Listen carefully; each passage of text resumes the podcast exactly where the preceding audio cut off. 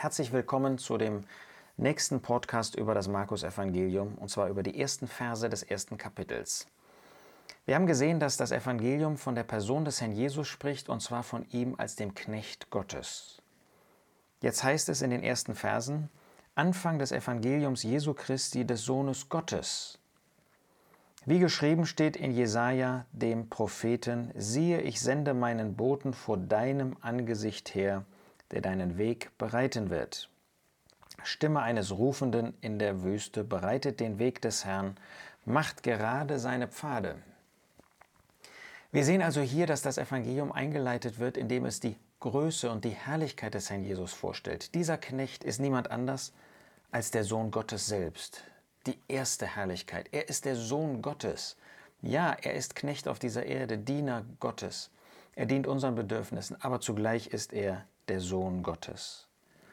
Zweitens wird durch die Propheten von ihm vorher verkündigt, dass er der Herr ist. Der Weg sollte bereitet werden für Gott, für Yahweh, der auf diese Erde kommen würde als König über sein Volk. Das ist der Herr Jesus. Für ihn musste der Weg bereitet werden. Er ist dieser große Gott, der Herr. Dann sehen wir in den Versen 4 und folgenden, dass Johannes der Täufer auftritt, dass er die Taufe der Buße zur Vergebung der Sünden predigt, dass er die Menschen tauft. Und dann spricht er von dem Herrn Jesus, Vers 7. Er predigte und sagte, Nach mir kommt einer, der stärker ist als ich, dem den Riemen seiner Sandalen gebückt zu lösen, ich nicht wert bin. Dieser niedrige Knecht Jesus ist zugleich derjenige, bei dem der größte von Frauen geborene, wie der Herr Jesus das einmal sagt, sich nicht würdig fühlt, nicht einmal gebückt, ihm die Sandalen zu lösen. Wenn das wahr ist, dann muss der Herr Jesus unendlich groß sein, unendlich viel mehr als ein Knecht. Wenn dieser große Mann Gottes, Johannes der Täufer, sagt, ich bin nicht mal gebückt würdig, ihm die Sandalen zu lösen, wie erhaben muss der Herr Jesus sein. Von ihm wird dann weiter gesagt, er wird euch mit heiligem Geist taufen. Das ist die vierte Herrlichkeit. Wenn er so erhaben ist, dann wird deutlich, dass er Gott selbst sein muss. Warum?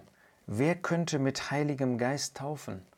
Das kann nur Gott. Nur Gott hat Autorität im Blick darauf, von dem Heiligen Geist etwas mitzuteilen, ihn zu geben, mit ihm zu taufen. Das kann kein Mensch. Du und ich, wir könnten das nicht sagen. Aber der Herr Jesus, er ist ewiger Gott. Dann heißt es fünftens, und sogleich als er aus dem Wasser heraufstieg, der Herr Jesus, nachdem er von Johannes getauft worden war, sah er die Himmel sich teilen und den Geist wie eine Taube auf ihn herniederfahren. Ja, jetzt sehen wir, dass der Geist Gottes auf ihn kommt. Und das zeigt wieder, dass er erhaben ist über uns. Warum? Wir haben auch den Heiligen Geist innewohnend, heißt es im Neuen Testament aber wir nur auf der Grundlage des Erlösungswerkes. Nur dadurch, dass wir erlöst worden sind, dass der Herr Jesus durch sein Werk unsere Sündenschuld weggenommen hat, kann der Geist Gottes in uns wohnen. Bei ihm war es sowieso schon der Fall, dass er mit der Zeugung durch Gott, dass er gemengt war mit Öl, wie das in dem Speisopfer heißt. Das heißt, dass der Geist Gottes in ihm wohnt. Aber jetzt im Blick auf den Dienst bedurfte es keiner Erlösung. Er muss nicht erlöst werden. Nein, er ist ohne Sünde und der Geist Gottes kam auf ihn. Dann lesen wir sechstens, und eine Stimme erging aus den Himmeln, du bist mein geliebter Sohn, an dir habe ich Wohlgefallen gefunden.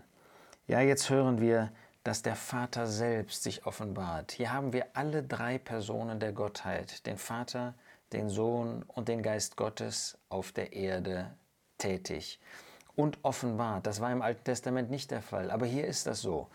Und der Vater sagt, er, dieser eine ist mein geliebter Sohn. Er ist nicht einfach nur ein Knecht, nein, er ist weit erhaben über jeden Knecht, der hier auf dieser Erde lebte. Er ist viel mehr als nur der Knecht, ja, das ist er. In gewisser Hinsicht auch. Er hat sein Leben für Gott geführt, aber er ist weit erhaben über einen Knecht. Er ist mein geliebter Sohn, der, mit dem ich eine Beziehung habe, sagt der Vater. Und wir wissen, dass es sogar eine ewige Beziehung ist. Dann heißt es weiter, und sogleich treibt der Geist ihn hinaus in die Wüste. Wir sind beeindruckt, wie der Herr Jesus, der so erhaben vorgestellt wird, sich leiten lässt, sich führen lässt durch den Geist Gottes. Er war 40 Tage in der Wüste und wurde von dem Satan versucht. Das zeigt jetzt seine siebte Herrlichkeit. Da ist derjenige, der der große Widersacher ist, der Adam und Eva, den ersten Menschen, der dort in Unschuld war, in den besten Umständen versuchte und zu Fall gebracht hat. Der Jesus war 40 Tage in der Wüste, hat nichts gegessen, aber der Teufel, der ihn versuchte, konnte nichts in ihm finden. Nein, er hat ihn in allem überwunden, der Herr Jesus, diesen Widersacher, und sich als siegreich über ihn erwiesen. Und er war unter den wilden Tieren, heißt es achtens. Er hat gewissermaßen den Segen des tausendjährigen Reiches vorweggenommen, aber die wilden Tiere waren damals wilde Tiere. Im tausendjährigen Reich sind sie zahm, damals waren sie wild. Und der Jesus war unter ihnen. Sie haben ihm nichts getan. Warum nicht? Weil er der Schöpfer ist. Er ist nicht nur der Knecht Gottes, der Diener. Er ist der Schöpfer selbst, der ihnen gebietet und sie tun, was er sagt. Keiner von uns könnte so unter wilden Tieren sein. Er würde sofort zerfressen, außer es geschieht dieses Wunder wie bei Daniel in der Löwengrube aber er war über alles erhaben. Und dann heißt es neuntens, und die Engel dienten ihm. Die Engel sind in der Schöpfungsordnung Gottes, nehmen sie den ersten Platz ein. Der Jesus ist kein Geschöpf, er ist der Schöpfer selbst. Und als er als Mensch in diese Schöpfung eintrat, auch als Knecht, da war den Engeln wohl bewusst, wer da vor ihnen stand und war. Er ist der Erhabene, weit erhaben über sie alle. Und die Engel dienten ihm. Gewaltiger Einstieg in dieses Evangelium. Der Knecht, der auch in diesem ersten Kapitel dann uns vorgestellt wird als jemand, der unentwegt tätig war, der diente und diente und diente. Aber hier wird er uns vorgestellt als derjenige, der erhaben ist über jeden, über alles, über jedes Erschöpf, Geschöpf. Ja, wir fallen in unseren Herzen anbetend vor ihm nieder und danken ihm, dass er der Erhabene trotzdem bereit war, diesen Dienst hier auf dieser Erde zu tun und am Ende sein Leben zu geben als Lösegeld für viele.